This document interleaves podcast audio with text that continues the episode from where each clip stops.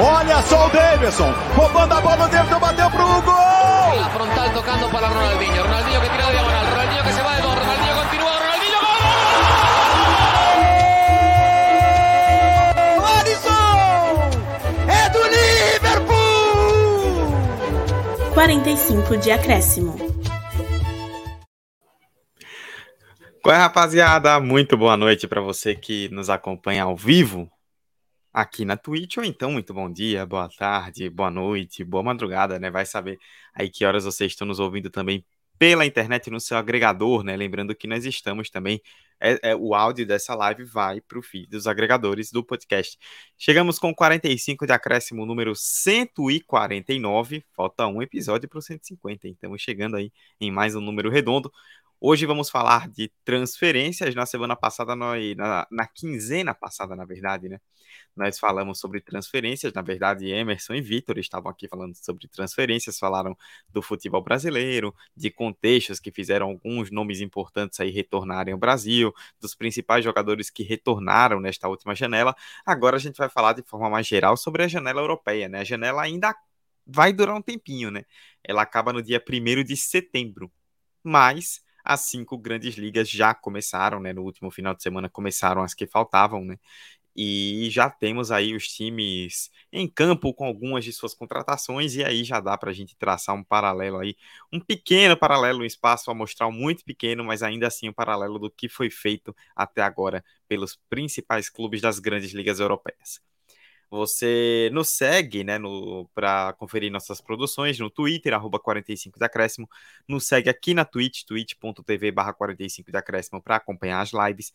Se você quiser nos ouvir pelo agregador de podcast, siga-nos em é, 45 de acréscimo no seu agregador. Você pesquisa no seu agregador e nos segue. E tá passando aí embaixo para quem está acompanhando ao vivo o número 999629134 999629134.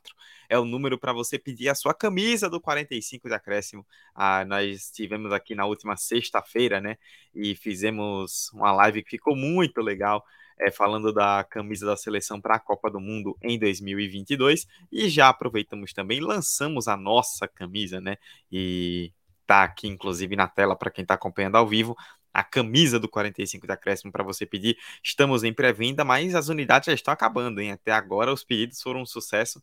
Então, para você que ainda quer a sua camisa, peça, entre em contato pelo 999629134. Ou então vá no nosso Twitter, arroba 45 de acréscimo, lá tem um link fixado para você fazer o seu pedido. Bom, enquanto ainda não estamos fardados com nossas camisas, vamos falar de janela, de janela europeia. Semana, quinzena passada, a Emerson esteve aqui com o Vitor. Hoje, eu, Eduardo Costa, estou apresentando, volto ao posto de apresentação, de novo com ele. Vitor tá em todas aqui. Vitor Santos, tudo bom, meu querido? Tento estar em todas. Tudo bom, Dudu? Tudo bom para quem nos ouve? Vamos falar mais um pouquinho de mercado de transferência, dessa vez no outro continente, né, no velho continente, falar um pouquinho dar os nossos pitacos do que a gente quer, do que a gente espera dessa temporada de alguns nomes que se destacaram nos valores ou no time que chegou. E é isso, você que ainda não adquiriu sua camisa, não encomendou a camisa do ano, a camisa do 45, vai lá no número é, no número de telefone aí, 9962 9134. É essa aí mesmo. É, mas vamos lá, Dudu muito, muitos nomes interessantes, muitos times que se movimentaram bem, se surpreenderam. Uh, e eu já antecipo aqui, porque ultimamente a gente gosta de levantar o famoso para, para, para, para, para prender a audiência, e eu vou já lançar aqui. Eu tenho uma teoria não agradável para grandes contratações, e eu vou falar mais à frente. Rapaz. Aguardem. Agora até eu tô ansioso, hein? É, é, é, essa aí eu. A, agora eu tô aqui até querendo ouvir já. Por mim já adiantava logo a pauta para trazer a teoria. Mas vamos falar então de janela de transferências da Europa, Vitor. E é, a gente decidiu, né? A gente meio que esboçando a pauta, né? Discutindo sobre como abordaríamos. A gente dividiu alguns tópicos, né? O debate. Vamos falar primeiro sobre as principais transferências a nível de valores. Né? A gente sabe que tem alguns valores que são sempre superfaturados, né? Não no sentido corruptivo, mas por N questões, né? alguns jogadores acabam sendo meio superfaturados, mas vamos começar então destacando quem são os jogadores que estão mais. É, que renderam maiores movimentações financeiras aí por parte de seus clubes nessa janela. É, é a tabelinha, né? É a tabelinha para quem quiser acompanhar, tem aqui que a gente fez no nosso documento, mas tem no Transfer Market, que é basicamente o site que dá todos os valores aí, bem famosão. A gente teve como recorde nessa janela o Tuchameni, que saiu do Mônaco e vai para o Real Madrid. Mais um jogador que sai do Mônaco. Quando a gente acha que o Mônaco não faz as vendas dele para arrecadar milhões, vai lá ele aparece mais uma vez com a jovem promessa, né? E mais uma vez o Real Madrid preferindo contratar um jogador promessa, um cara devagar, que ainda chega ali para repor aquele meio-campo, que é o meio-campo da Trindade, né, que, que baseou esse Real Madrid da última década, né? O Casemiro, o Kroos e o Modric, que vai se aposentando aos poucos cada um, é, vai se aposentando não, mas é, vai chegando na, sua alta idade e aos poucos ele vai adquirindo esses jogadores, né? Pegou o Camavinga na temporada passada, fez uma boa temporada Camavinga, é, a gente comentou aqui no podcast já a respeito dele, no episódio passado, se eu não me engano. É, e agora pega o Tuchamene, que chega para meio que fazer essa dupla, né? Aos poucos ele deve ir entrando. Aí teve o Darwin Nunes, que foi uma das grandes contratações ao lado do Haaland, talvez as maiores dessa temporada, né? Darwin Nunes, que o Tuchamene chegou por 80 milhões de euros, por isso que foi a mais cara. Darwin Nunes pode ser a mais cara, porque ele chega por 75 milhões de euros, mas se o Liverpool alcançar metas com ele, ele pode chegar a 100 milhões de euros e se tornar o jogador mais caro da história do Liverpool, ultrapassando o Virgil van Dijk. É, e aí a gente, a gente tem o Delite, surpreendentemente Delite, o Bahia contratou o zagueiro que estava na Juventus, é, para alguns polêmico esses valores, porque dizem que ele não entregou tanto quanto prometido quando chegou na Juventus, mas a verdade é que o Bahia contratou por ele por 67 milhões de euros. Bahia que fez uma boa, boa janela de transferências. E aí vem um nome estranho nessa quarta colocação, que é o Cucurella. Um jogador meio que cria do Barcelona. Ele Esse circula foi um muito dos casos que a gente citou assim, não de superfaturamento, mas de um, entre aspas, um pequeno desespero, né, do Chelsea. É, exatamente, porque assim, é, o Cucurella toda temporada, para quem gosta de pesquisar maiores promessas. Ele já estava umas temporadas assim como grandes promessas do futebol europeu. Ele é cria do Barcelona, se eu não me engano, e circulou muitos clubes é, espanhóis e tudo mais até chegar no Brighton, faz uma boa temporada no Brighton, organizado o time do Brighton. E aí o Chelsea, nessa, nesse desespero, acabou contratando ele por 65 milhões de euros. Se vale a pena ou não, não sabemos. Mas vale lembrar que o Chelsea, o próprio Chelsea, Estou aqui com a tabelinha aberta, deixa eu só achar. Há duas temporadas atrás, ele contratou o Chilwell por 50 milhões de euros.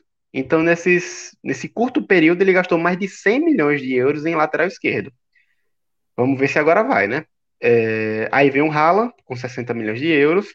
Surpreendentemente, o Haaland não foi a contratação mais cara, é, não em números de compra, mas assim, ele chega no Manchester City com o salário igual ao De Bruyne. Não, não, acho que é mais ou menos isso, né, Dudu?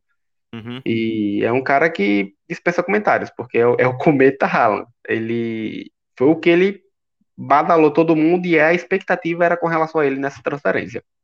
E aí, ligeirinho, vem o Richarlison no Everton, que sai do Everton, vai para o Tottenham por 50, 58 milhões de euros. Rafinha, do Leeds para o Barcelona, também por 58. Lisandro Martinez, do Ajax para o United, por 57,37 milhões de euros. Sterling, que sai do City para o Chelsea por 56, e o novo ídolo de, desse host que está aqui, Gabriel Jesus, que sai do City, vai para o Arsenal por 52 de, milhões de euros. Crack. Eu me admiro por uma coisa nessa, nesse top 10. Brasileiros. A gente teve o, tem o Richarlison, tem o Rafinha e tem o Gabriel Jesus.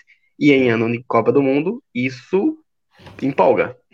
É, isso, esse ponto que você tocou no final, acho que para mim é o mais curioso, né? Você vê três atacantes que, na teoria, estão, se não garantidos na Copa, mas muito próximos. Assim, eu particularmente hoje não imagino a parte de questão física, se tiver uma lesão tal, não imagino Rafinha, Jesus e Richarlison hoje fora da Copa do Mundo. E os três decidiram trocar de clube, né? Ou seja, saíram um pouco daquela zona de conforto. O Richarlison, ele foi o, é, o, o, caso do Richarlison, ele é diferente porque, tipo, ele acabou indo para um clube maior, né, na, dentro da Inglaterra, né, ele saiu do Ever, maior em nível de patamar hoje, né, de pretensão hoje. Hoje o Everton é um time que deve lutar para não cair de novo e o Tottenham deve brigar por G4 de novo, né, então elevou o patamar dele.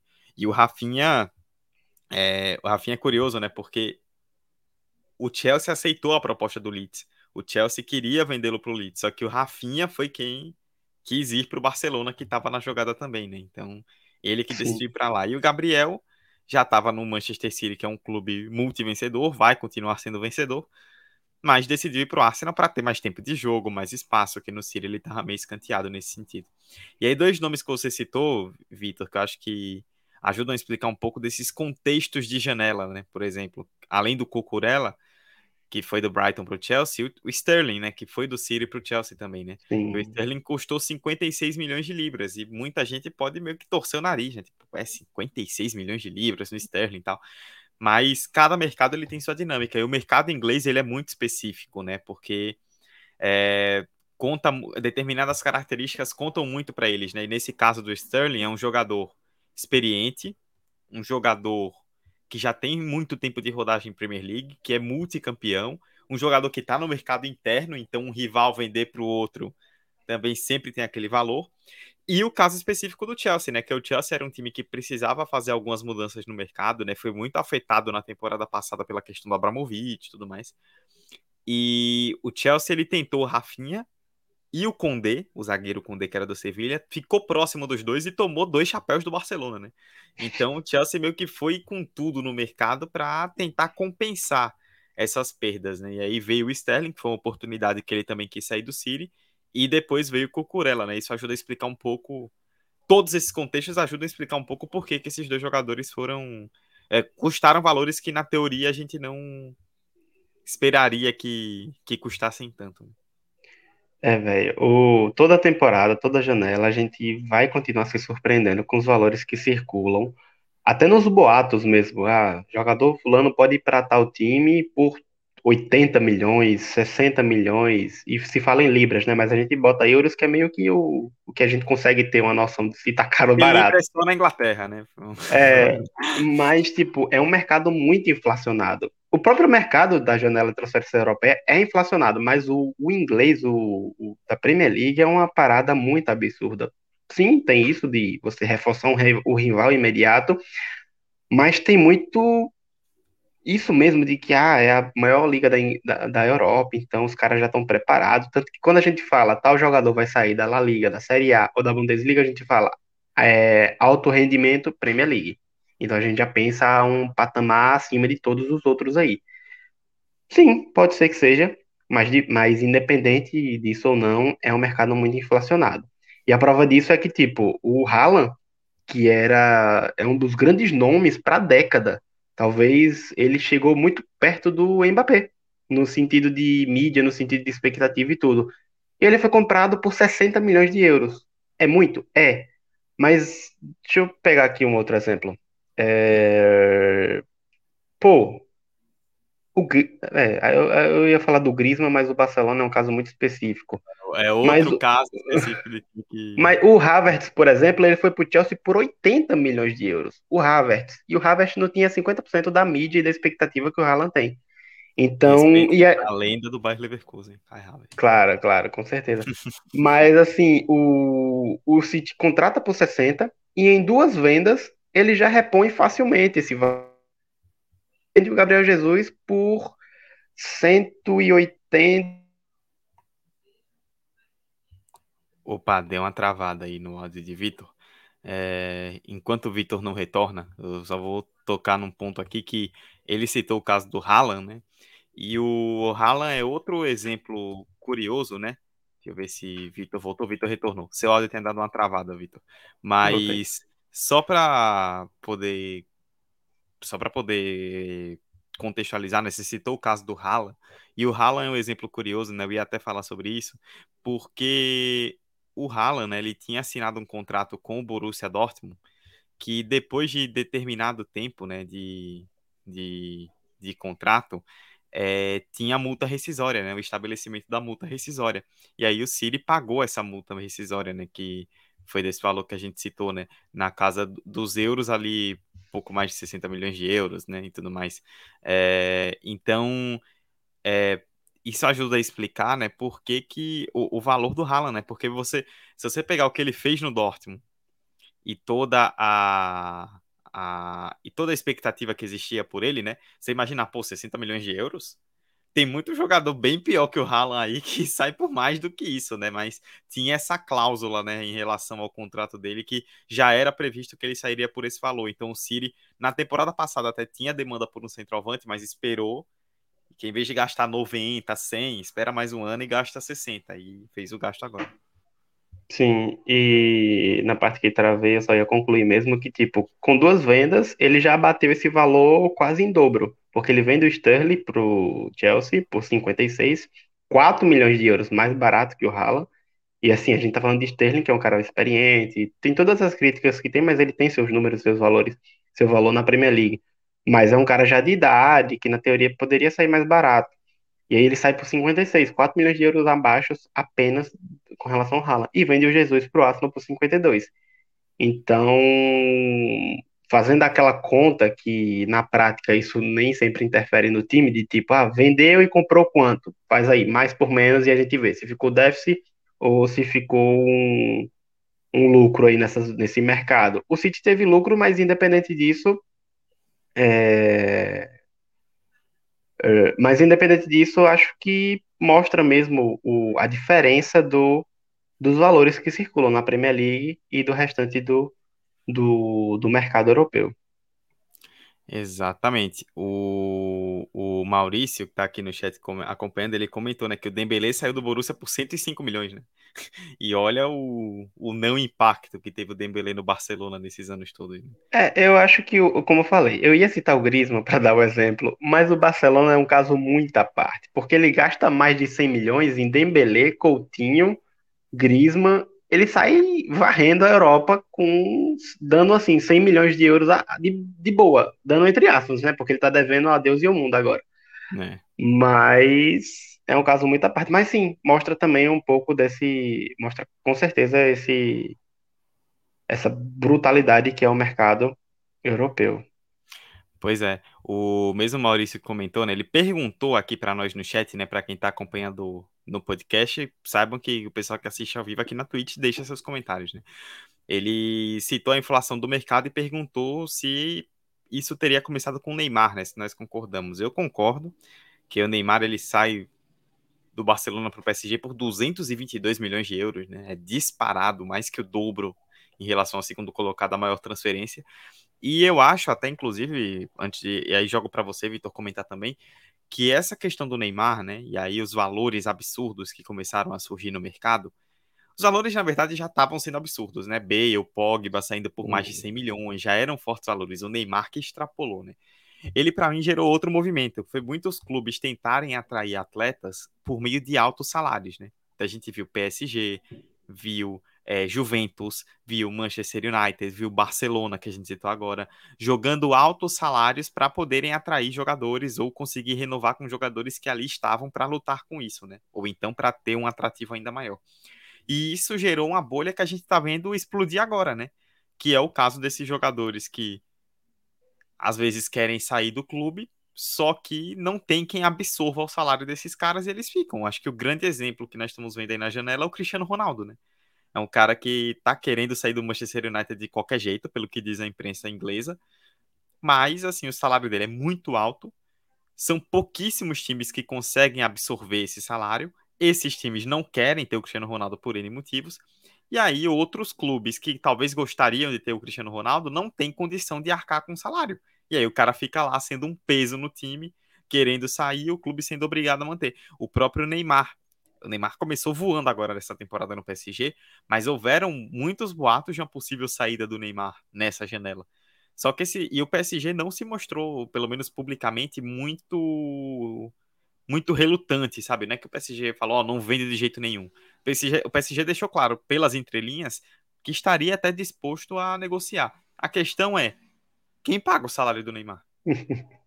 além do PSG hoje, você tem, sei lá, no máximo um Manchester City, um Real Madrid, que é muito rico, esses pequenos, esses, essa pequena quantidade de clubes, né, que não quer pagar o salário dele. E aí você tem, tipo, sei lá, clubes na Itália, um Borussia Dortmund da vida, ou é, se você pegar até na própria Inglaterra, um Tottenham, um Arsenal, por exemplo, clubes que talvez gostariam de contar com o Neymar, só que não tem condição de arcar com o salário do cara. Ele não tem interesse em abaixar o salário para jogar num clube desse porte. E aí o cara fica preso lá. Então, ou ele joga, ou ele faz bico e fica lá sentado. É, você resumiu tudo. E assim, eu acho que independente se fosse. Só respondendo mesmo a minha opinião com relação à pergunta do Maurício. Eu acho que se não fosse Neymar, seria outro. Talvez Neymar estava muito em alta naquele né? momento, né? por isso esse, esse número absurdo. E tem também dois personagens aí muito grandes, que é o Barcelona e o PSG. Eles meio que nessa última década tiveram essa rinha entre quem vai contratar mais, quem vai contratar mais, quem vai contratar mais. O Real Madrid também tem seus números absurdos, mas o Real Madrid dificilmente você vai ver ele contratando 100 milhões toda, toda, toda temporada. É, o PSG, mesmo que não pague 100 milhões, ele traz jogadores muito caros para o seu elenco nessas últimas temporadas. Messi é, paga 180 no Mbappé, paga 222 no Neymar, é, enfim, e traz caras para botar salário lá no topo. Barcelona, a mesma coisa. O, o PSG não quebrou, mas o Barcelona quebrou. É, o Real Madrid, ele consegue ter esse equilíbrio, mas obviamente são números absurdos. E na Inglaterra é algo mais equilibrado, porque tem o United que tem uma muita grana, mas dificilmente ataca o mercado, até por conta da, do problema que hoje tem com relação aos Glazers. É, o City também é um cara que ataca muito ao mercado, mas dificilmente você vai ver o City envolvido nessas, nessas rinhas de grandes jogadores, até porque na temporada que o Cristiano Ronaldo foi pro United, ele estava quase no City. Só Sim. que nessa dis, di, é, disputa de valores e tudo mais, acaba que ele foi pro United. Tem outros casos também, Harry Kane, o City pegou o Haaland agora, mas ele queria o Harry Kane na temporada passada. E ele não pegou porque o Tottenham pediu absurdos. Então, assim, tem times que conseguem dar uma freada, por mais que ainda estejam altíssimos, e tem Barcelona e PSG que acabam sobrecarregando demais esse mercado com os valores absurdos. É, o City, como você falou, né, ele é um clube que, assim, a gente viu agora no Haaland, né, mas o Haaland ele foi uma exceção, né, se a gente pegar os últimos anos, o City é um clube que gasta, sim, é bem verdade, gasta muito, mas costuma gastar com jogadores, assim, eles pegam jogadores jovens, sim. ou então um cara que se destaca, mas se destaca como o Ederson no Benfica da vida, ou o De Bruyne no Wolfsburg, Tipo, é, é raro você ver o City ir atrás dessa grande estrela, sabe? Foi agora atrás do Haaland por um contexto, né? De, de o City tentar algo diferente agora com o centroavante, né? Muito se falou durante muito tempo do caso do City não ter centroavante. Ele já tinha tentado no ano anterior o Harry Kane e o dono do Tottenham foi jogo duro, não quis vender. É, então, é, é, o, o ele tem essa questão específica, né? Mas não é um clube que que gasta tanto nesse sentido, né? É, então, é, tem isso também. O, o Maurício, ele perguntou aqui no chat também sobre fair play financeiro, né? Se o fair play financeiro se aplica a salários também. É, Maurício, o fair play financeiro, assim, explicando de forma bem rudimentar, né? Até, até porque para nós também é um assunto que vale um maior aprofundamento, mas de forma bem rudimentar, o, o clube ele tem que equilibrar é, as receitas de futebol, que são transferências e salários, né? Com as receitas que eles ganham de TV, de ingressos e do departamento comercial, né? Tipo, eles, eles precisam equilibrar esses salários e, inclusive, a UEFA ela vai equilibrar esses valores, né? Inclusive, a UEFA ela vai, o que se fala na imprensa europeia, é que a UEFA vai propor um, uma atualização, digamos assim, no fair play financeiro para que os gastos eles sejam limitados a um percentual de receita dos clubes, né? Que é mais ou menos o que acontece na Espanha. O que aconteceu com o Messi na temporada passada foi isso. O Barcelona ele não pôde é, continuar com o Messi porque o, o, você precisa limitar o salário a um percentual de 70% das receitas. Então, tipo, chegou um momento que o Barcelona, para manter o Messi, mas teria que jogar de graça, basicamente. E, obviamente, nem todo mundo é otário, né? E aí, tipo, a ideia é que a UEFA faça isso no futuro também, justamente para evitar é, que haja essa explosão de salários, né? E seria meio que um teto, digamos assim, né? Algumas ligas têm, outras não. Como eu falei, a Espanha não tem. Quer dizer, a Espanha tem, só que a UEFA não tem.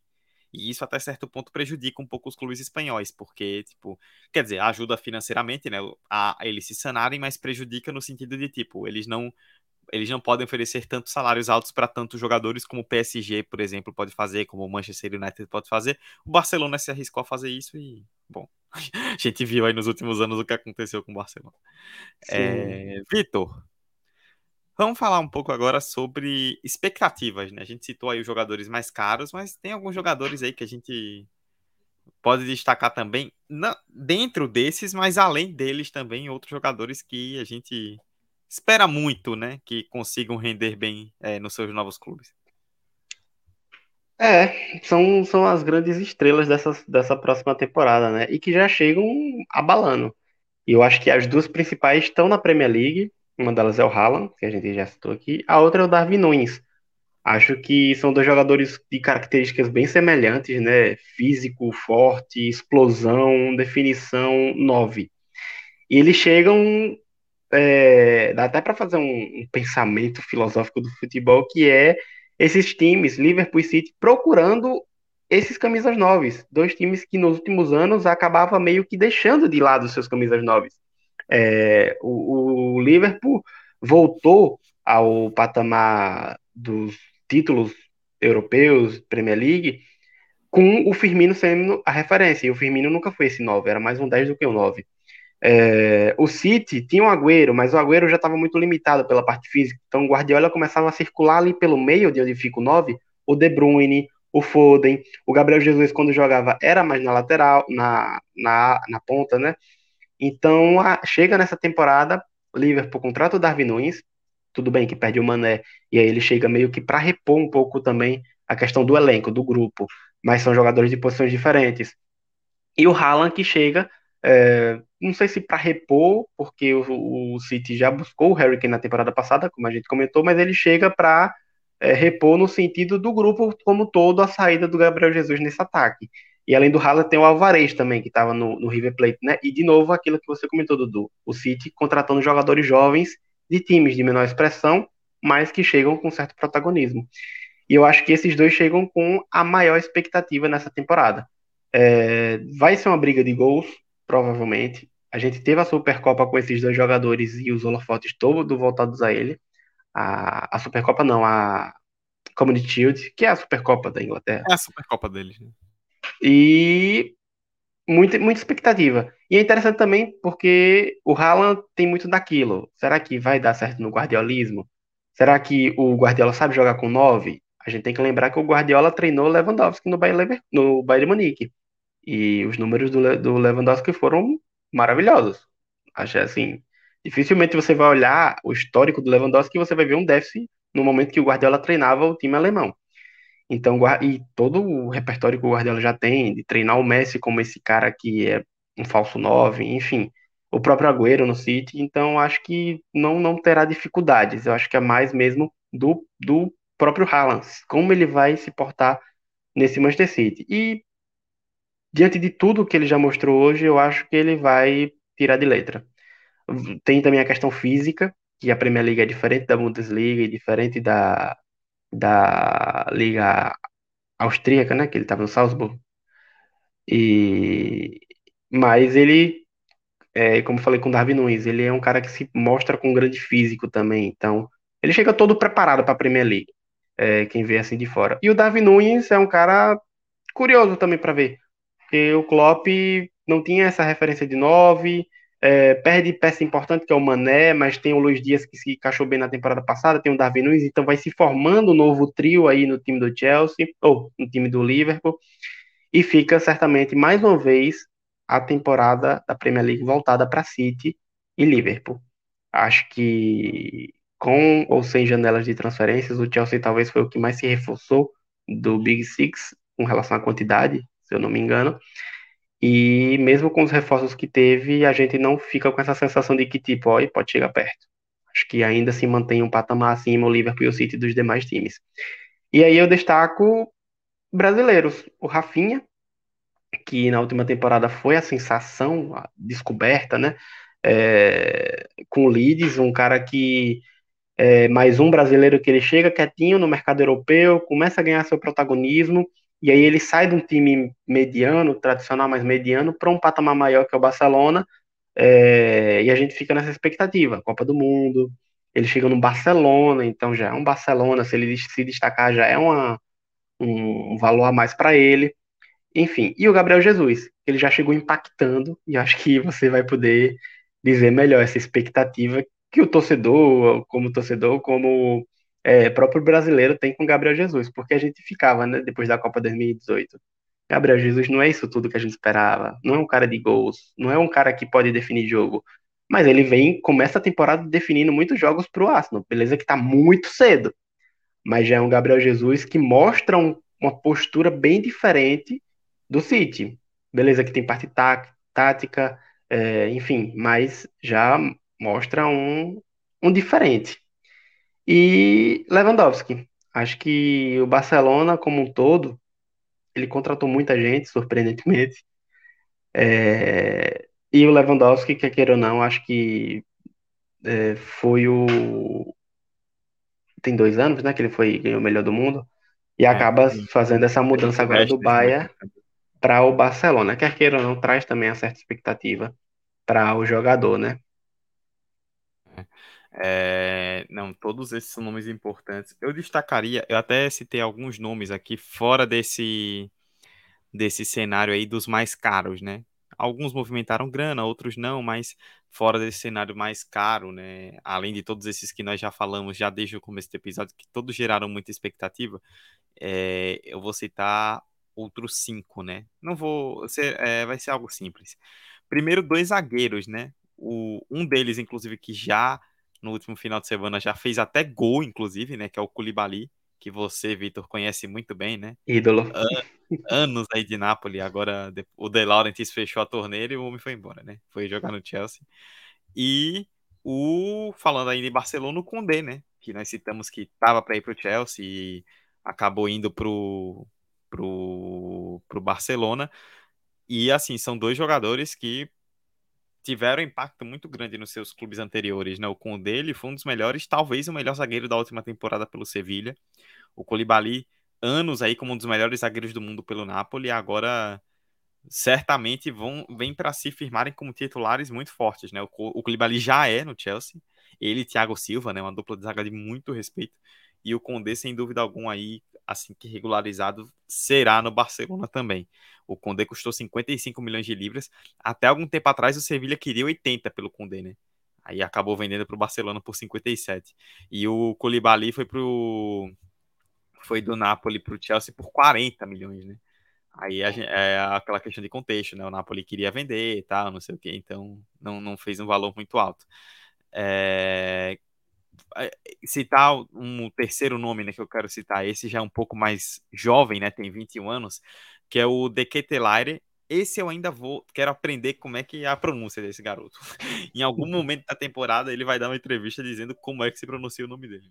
O Charles Dequetelaire, que era do um jovem jogador belga, né, um meio-campista que era do Bruges e foi para o Milan. O Milan fez poucas contratações no mercado, né? Não tanto quanto o Inter e Juventus, mas o Milan tem um time já muito ajeitado, né? E o Dequetelaire, ele é um jogador que tem, pode ter um impacto muito grande, né? É, por tudo que ele fez no Bruges, por todo o teto que ele tem, existe uma expectativa muito interessante em cima dele. É, lá na Europa, né, a gente até brincava aqui em off, né, em algum episódio recente, que lá na Europa, por conta da, da a questão de estilo, né, já se compara muito ele com o Kaká, que é um cara que brilhou muito no Milan, né, então, Vamos lá, né? Calma, gente. Ainda é cedo, né? O moleque é jovem, 21 anos, não vamos botar esse peso no garoto. Mas existe muito essa expectativa e dois atacantes, né? Primeiro um, ainda no mercado italiano, né? A gente falando aí do Milan, ainda do mercado italiano. Um que saiu de graça, né? Que foi o nosso de bala, que saiu da Juventus aí depois de anos da Juventus foi para Roma. Olha a Roma do professor Mourinho aí se reforçando bem, tentando bem sonhar. Forte. Pois é, tentando sonhar. É, o Dybala não teve um, não conseguiu negociar um novo contrato com a Juventus, né? E aí ele acabou saindo de graça, né? Para a Juventus foi péssimo e para a Roma foi ótimo, né? 28 anos, um jogador que apesar de sofrer um pouco com o físico é excelente quando está inteiro, pode ter um impacto muito grande.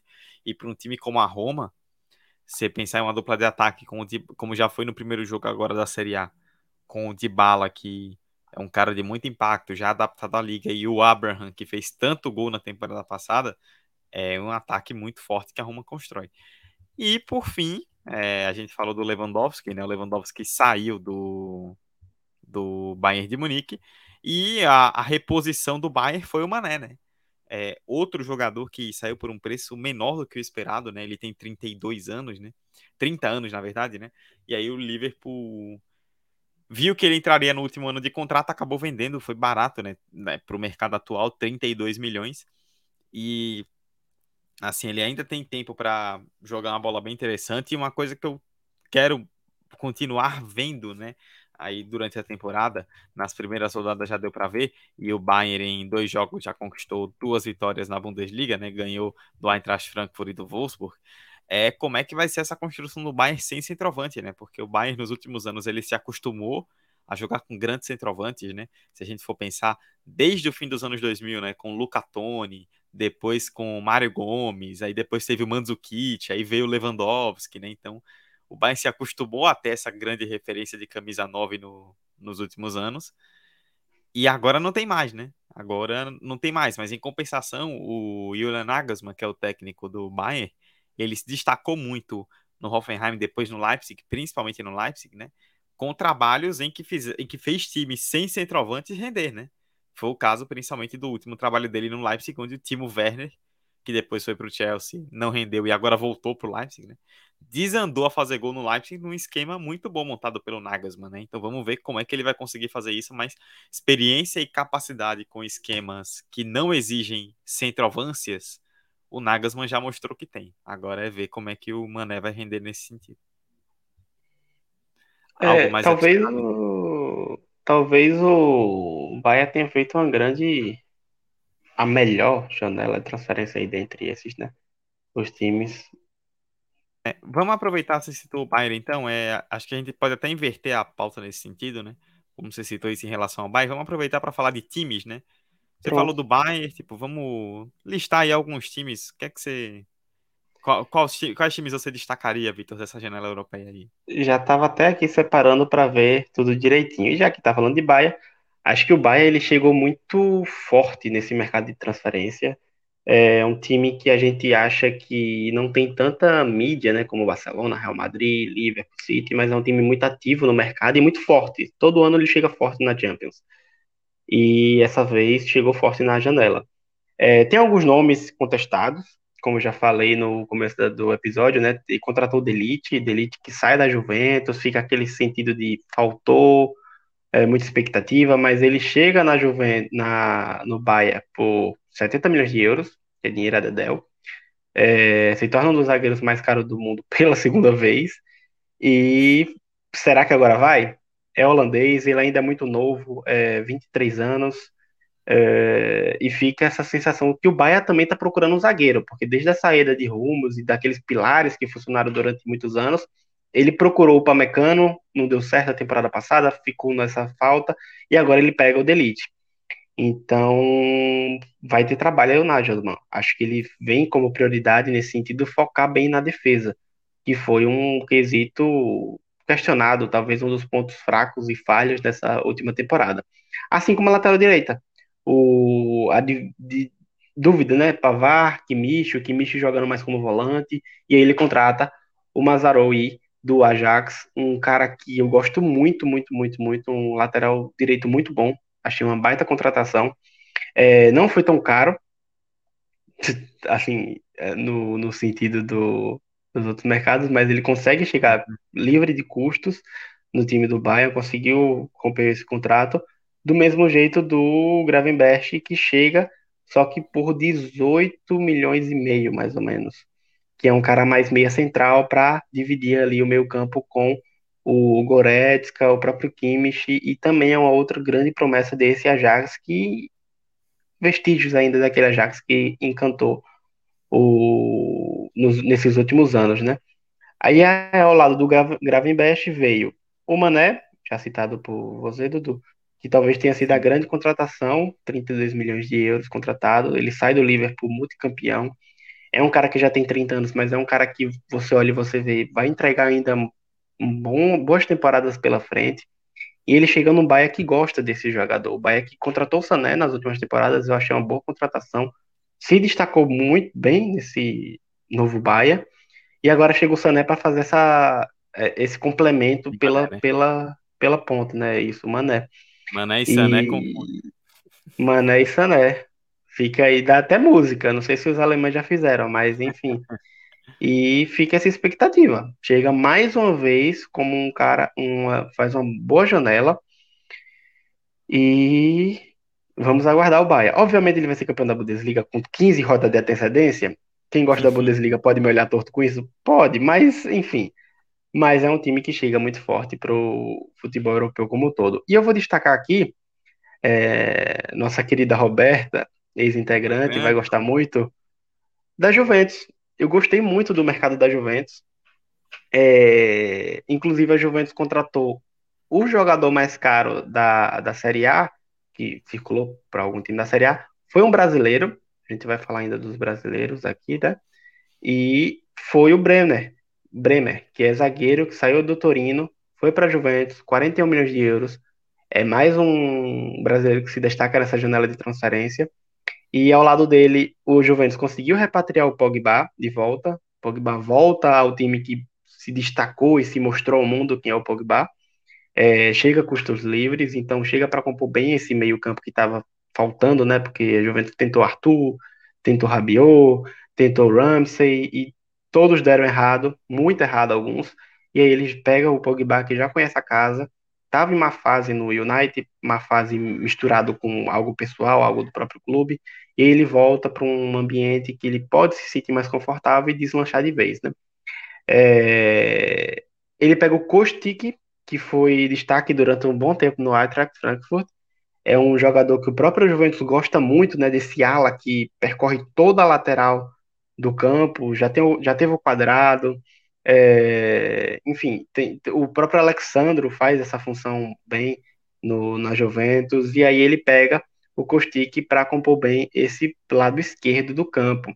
E além de comprar definitivamente o Chiesa, ele contrata nessa temporada do Fiorentina por 40 milhões de euros, e o Di Maria, é, Di Maria já com 34 anos de idade, mas que eu sou muito fã.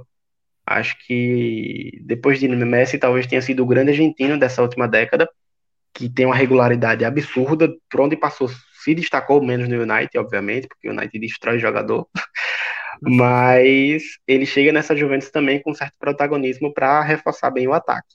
Então acho que destaco bem o time da Juventus. E para fechar, obviamente, teria que citar o milagroso Barcelona, porque é um time ah, que está quebrado. Aí, esse aí é o um milagre. Mas que conseguiu. Assim, dando uma breve estudada e uma baita fonte que você ouvinte vai poder entender melhor a respeito dessas movimentações do Barcelona é o Marcelo Beckler, da TNT. Sim. Ele tem um canal, ele acompanha diariamente o, o a, na Espanha mesmo, o Barcelona, explica muito bem no canal dele. E ele explica muito das alavancas que o Barcelona é, preci, é, precisou ativar esse mercado para fazer essas compras. Por quê? O lance do fair play financeiro. O Barcelona precisava de faturamento, precisava de que dinheiro entrasse.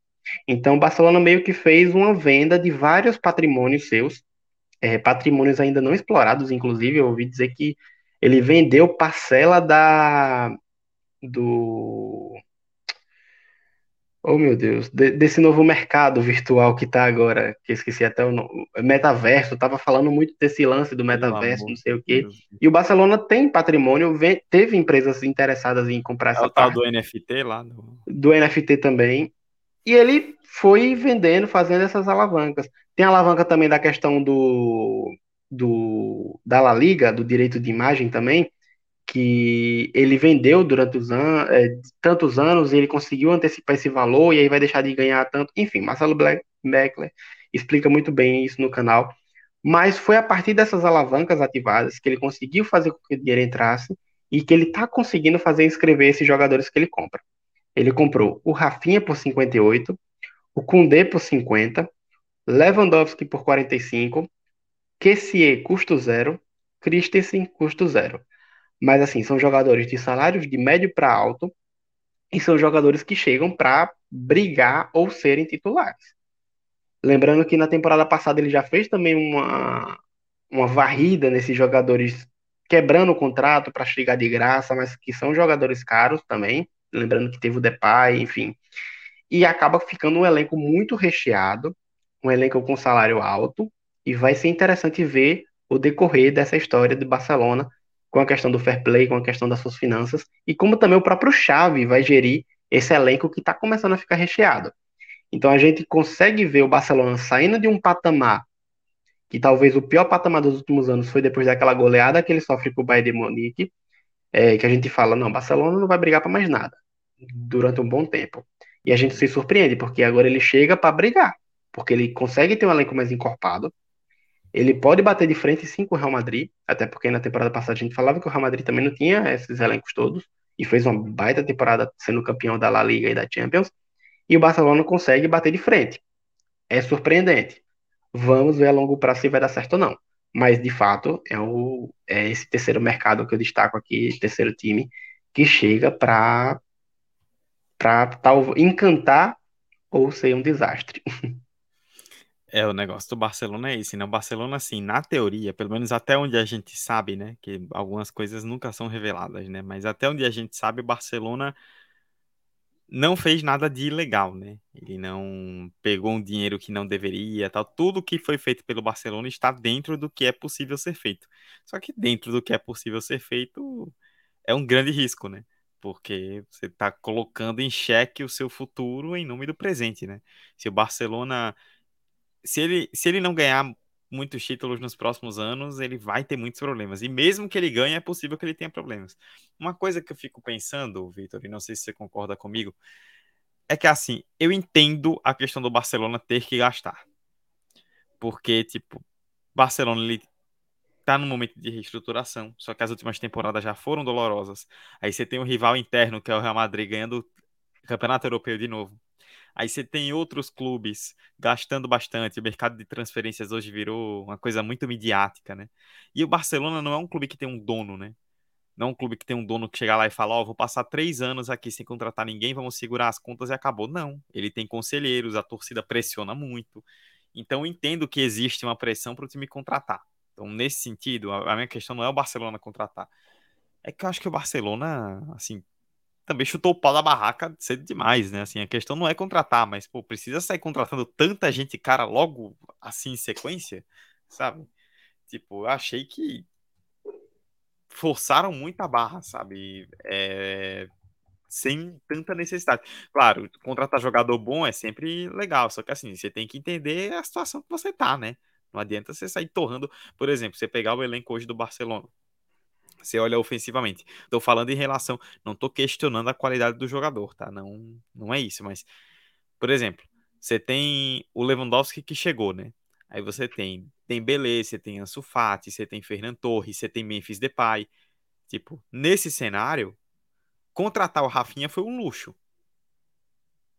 Assim, não, não é dizendo que não foi uma boa contratação, foi uma excelente contratação, mas foi um luxo, assim, não era uma posição que o Barcelona estava necessitado.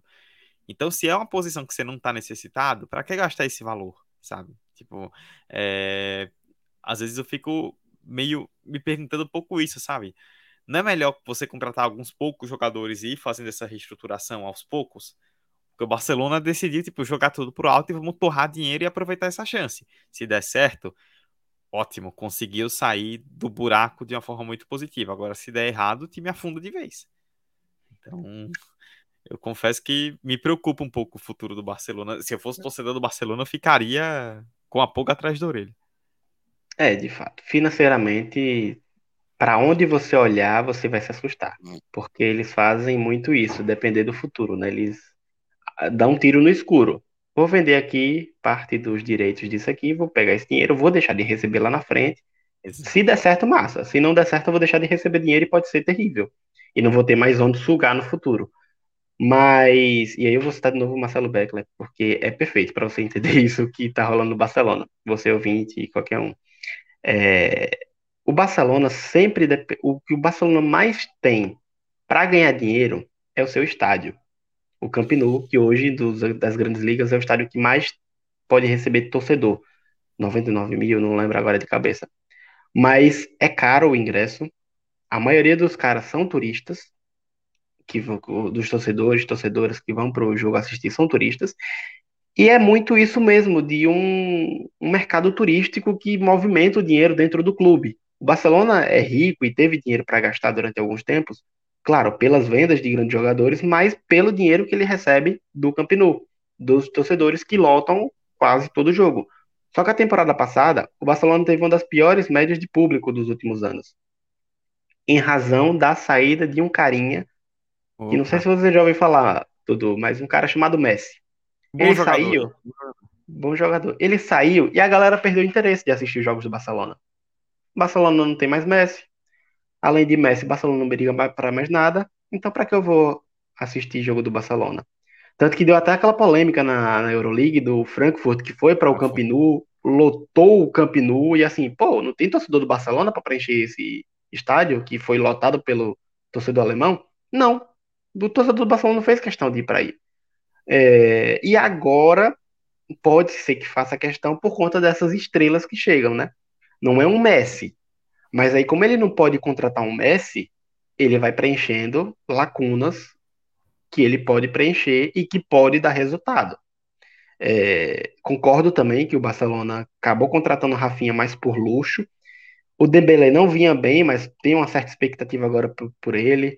É, o Aubameyang já é um cara de idade, mas é um cara que pode resolver. Chegou o Lewandowski, o Depay não se encaixou tão bem e fica essa dúvida. Então são caras que é um elenco vasto, mas um elenco de incertezas. Sim. Então, também acho que faz sentido contratar o Rafinha por conta dessa incerteza. Não sei se é a melhor alternativa, financeiramente falando, mas eu acho que tem muito disso, né? Que o Barcelona precisa dessa fonte, que é o Camp Nou. Então, de certa forma, ele vai precisar ter essa estrela, além de brigar pelos títulos, vai atrair público que vai encher o Camp Nou, que vai pagar o ingresso caro, que vai para os cofres do Barcelona, que precisa de dinheiro nesse momento. Então é uma é um jogo de xadrez muito maluco financeiramente, mas que quando você para para ver faz sentido, mas ainda assim, mesmo fazendo sentido, você fica com o pé atrás, desconfiado. É, o Barcelona é um clube que, por ser um clube mundial, né? Barcelona e Real Madrid têm muito dessa característica, são clubes que atraem muitos turistas, né? Então, assim, o turista que chega em Barcelona, vê lá, o time é ruim, não tem o Messi, o time não vai a lugar nenhum, tipo, não vou gastar meu dinheiro para assistir o jogo. Mas se tem outras estrelas lá, ele já se sente mais atraído, né? O Barcelona lida com isso também. É, eu queria destacar, Vitor, dois clubes. Você falou bem da Juventus e eu gostei do mercado da Juventus muito também. Acho que contratou jogadores que chegam com a capacidade muito forte. Acho o mercado bem interessante. É, eu gostei muito do mercado dos dois rivais de Londres, Tottenham e Arsenal, que cada um a seu modo. O Arsenal ele deu uma renovada interessante no elenco, né? E trouxe bons jogadores para várias posições, né?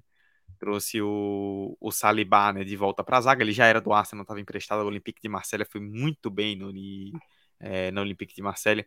É, trouxe o é, trouxe o Fábio Vieira, né, volante do Porto, que até ainda tá pegando ritmo tal, mas que é um, é um bom nome para o futuro. Trouxe o Gabriel Jesus, que a gente já citou aí com muita expectativa. Trouxe o Zinchenko, né, outro jogador que foi vencedor no Manchester City. Começou muito bem já no Arsenal, ali na lateral esquerda. Deu uma renovada interessante com jogadores já encorpados, né, mesmo jovens. E o Tottenham, o Antônio Conte, né, que a gente viu no último, no último final de semana, que é duro na queda em todos os sentidos, ele conseguiu um milagre, né? Fez o Daniel Levy, que é o dono do Tottenham, gastar dinheiro, né? O, o Daniel Levy abriu o cofre, trouxe o Richarlison. E o Conte é aquele cara chato, né? Aquele cara que se você não contrata, não é que ele vai lá na sua sala e pede contratação, ele vai na imprensa e te cobra publicamente, né? Não tem problema nenhum em fazer isso. Trouxe o Perisic de graça, né, para comprar o elenco, trou o elenco, trouxe o Bissumado Brighton, trouxe o Richarlison que eu citei, né? Então, é, interessantes, movimentos bem interessantes aí do trouxe o Lenglet também por empréstimo do Barcelona, movimentos interessantes do Tottenham que incorporam o elenco e acho que tornam o Tottenham um time mais forte. É, e eu queria destacar também, Vitor, o Borussia Dortmund, porque o Borussia Dortmund ele fez, ele está tentando iniciar um processo de limpa que já era necessário há algum tempo, né? O Sebastian Kell, aquele Kell, foi jogador, né, do Dortmund da seleção, hoje ele é diretor do Dortmund, então ficando velho já. Né? E e promoveu uma certa uma reviravolta ali no elenco, né? Se desfez de alguns nomes que já não estavam rendendo tanto, trouxe outros nomes. O Dortmund fez algo muito importante que foi revigorar a sua zaga, né? O Dortmund teve muitos problemas defensivos nos últimos anos que lhe custaram muito. E trouxe o Schlotterbeck do Freiburg, trouxe o, o Schule, né, do, o, do Bayern de Munique, é, trouxe também o, o, o Modeste do Colônia, o ADM do Salzburg, esses como atacantes, né? E também o Sebastian Haller, que vinha para substituir o Haaland, né? E aí o Haller teve essa questão do câncer, né, nos testículos e está em tratamento, mas fez contratações muito interessantes. Não acho que seja suficiente para bater o Bayern, porque o Bayern está um patamar muito acima, mas acho que o Dortmund entra num processo de renovação aí que é interessante para tirar um pouco daquela nhaca que ficou dos últimos anos, né? É, Vitor, vamos encerrar. A gente já está chegando aqui, batendo no horário, mas vamos destacar também alguns brasileiros, né? A gente falou lá entre os mais caros, né? Rafinha, Gabriel Jesus, Richarlison, é, já citamos o Bremer, mas tem outros brasileiros também aí movimentando o mercado, né? Tem, tem. E, e de novo, época de Copa do Mundo. A gente fica com aquela expectativa de, opa, é, Tite abre o olho porque tem cara se destacando no mercado, nos times, e possa ser que alguma vaga possa ser preenchida. É, como a gente falou no início do, do, episódio, né, foram três brasileiros no top 10 mais caro da temporada: Richarlison, Rafinha e Gabriel Jesus. E teve outro cara também que ele foi muito é, que ele foi mais caro, só que não do mercado, mas caro no time no campeonato italiano, que foi o Bremer pela Juventus zagueiro. Teve também o Diego Carlos, que chega no Aston Villa. Infelizmente, ele se contundiu feio, é, rompeu o tendão de Aquiles na, no último jogo. Mas foi um cara que, que ele também chegou com, com protagonismo ali no time do Aston Villa.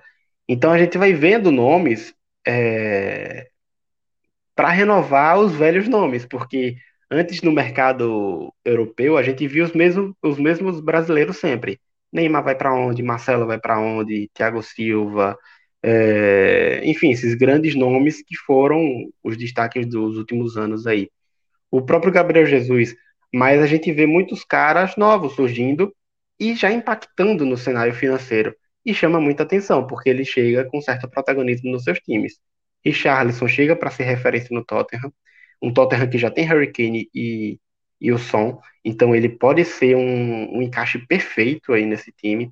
Rafinha, a gente já comentou aqui no Barcelona, ele chega para trazer esse protagonismo no ataque do Barcelona e acabar repondo os déficits de Dembélé, Aubameyang, esses outros caras que chegaram e não conseguiram entregar tanto.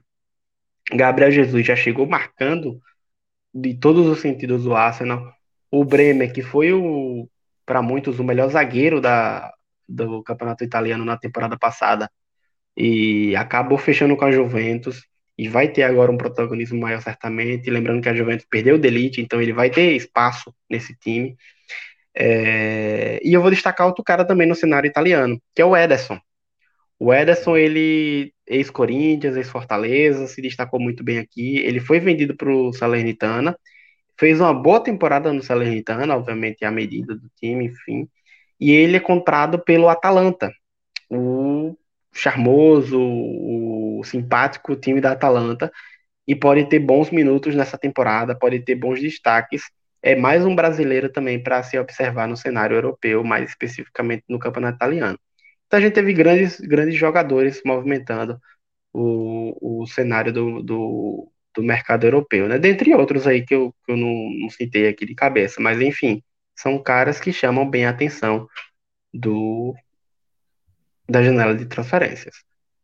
Da, no, na temporada passada, a gente teve o top 10 mais caro, a gente teve só um brasileiro que foi Bruno Guimarães na, na décima colocação.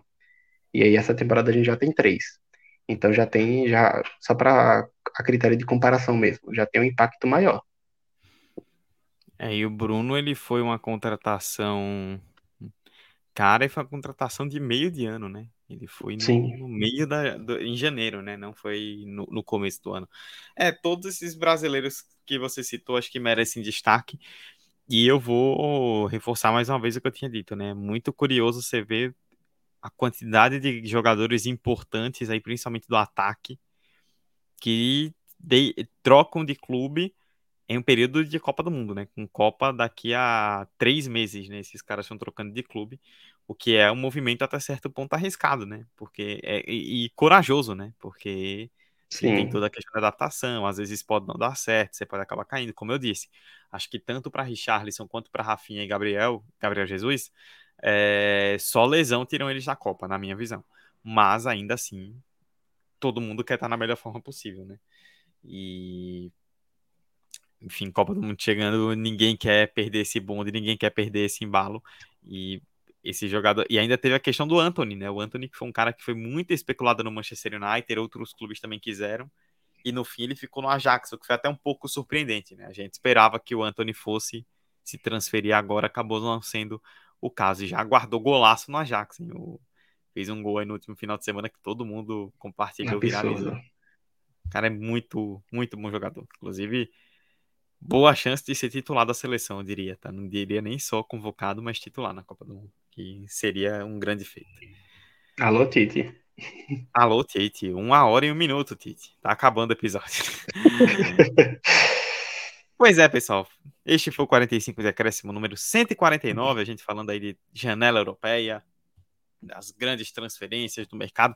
E é importante lembrar, tá? A gente fez esse episódio porque a, a temporada começou, já dá para ter aí algum algum pequeno parâmetro, né? Mas a janela vai até 1 de setembro, né? Então ainda veremos boas alterações. Tem o glorioso deadline day, né? No dia 1 então ainda veremos movimentações importantes aí, estaremos de olho em todas elas. Lembrando mais uma vez dos avisos, você nos segue no Twitter, arroba 45 de acréscimo, faça o Pix para nos ajudar, 45 de acréscimo, arroba gmail.com, siga-nos no seu agregador favorito, né? Pesquise por 45 de acréscimo e siga-nos para receber as notificações. Siga-nos na Twitch se você quiser acompanhar as lives, né? Os episódios em formato de live. É, 45 da twitch.tv barra 45 de acréscimo e tá passando aí embaixo mais uma vez 999629134, 999629134, de novo, 999629134. É o número do WhatsApp para você entrar em contato e pedir a sua camisa do 45 da Acréscimo, a camisa do 45 aí para você curtir a Copa do Mundo, trajado com a verde e amarelo do 45, 999629134. 45 reais a camisa custando por enquanto na pré-venda e a, os tamanhos já estão se esgotando. Então você que ainda não comprou, entre em contato logo logo e faça o seu pedido.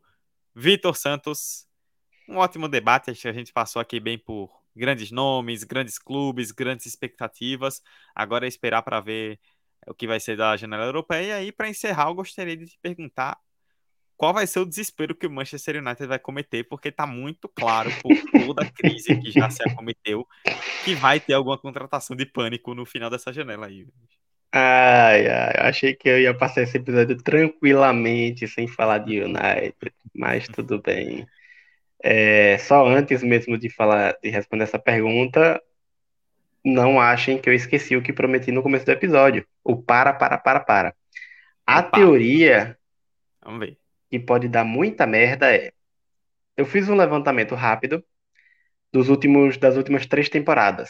E as top 10 contratações mais caras da temporada, contra, é, comparando tanto do início de temporada quanto de meio de temporada, das últimas três, menos de 50% desses jogadores, ou seja, dos 10 mais caros, apenas 4 tiveram um destaque mediano ou bom ou muito bom.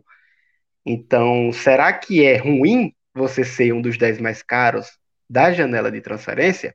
Será que tem uma perseguição solta? Será que tem uma zebra? Enfim, fica aí a reflexão.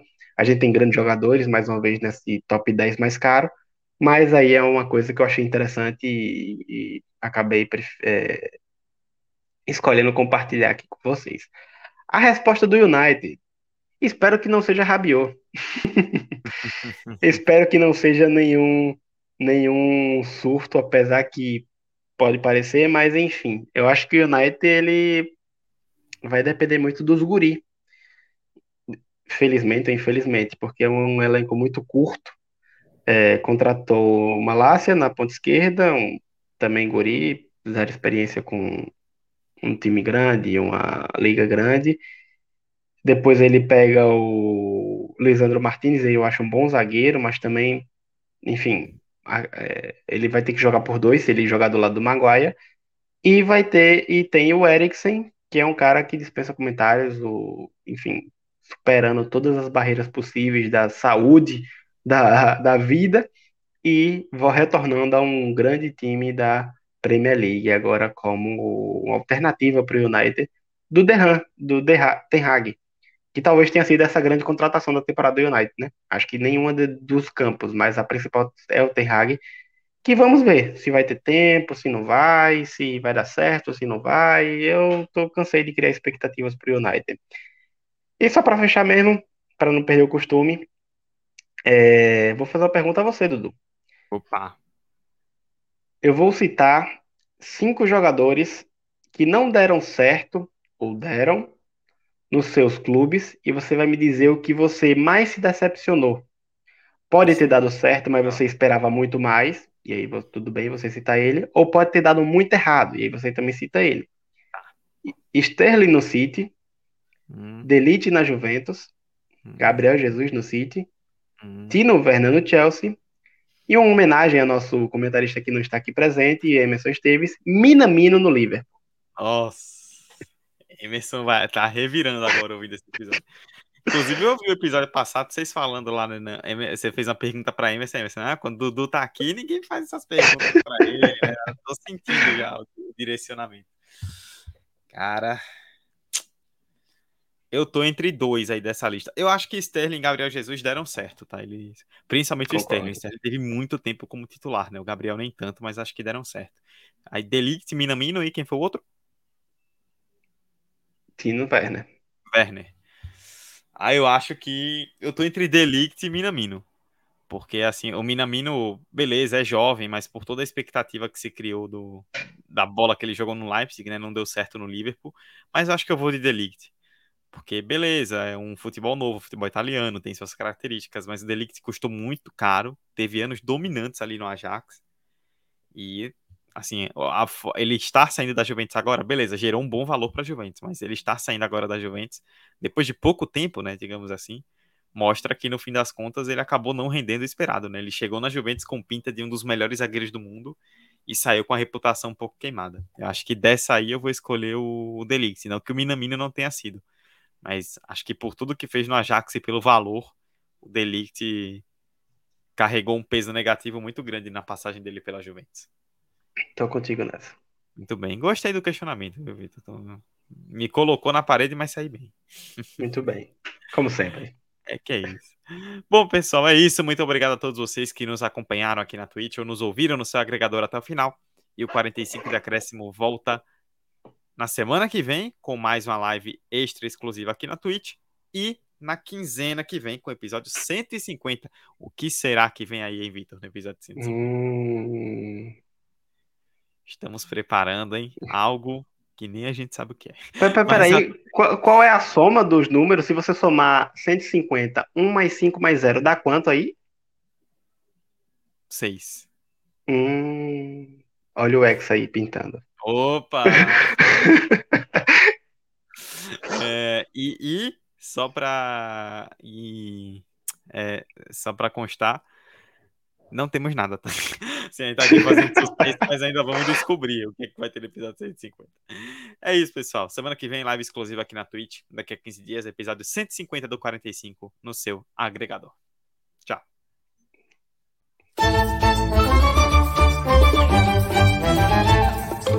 E vacilou! O Douglas vacilou, pintou! Olha só o Davidson, roubando a bola dentro, bateu pro gol! La frontal tocando para Ronaldinho. Ronaldinho que tira de diagonal. Ronaldinho que se va de dos. Ronaldinho continúa. Ronaldinho gol. Alisson é do Liverpool.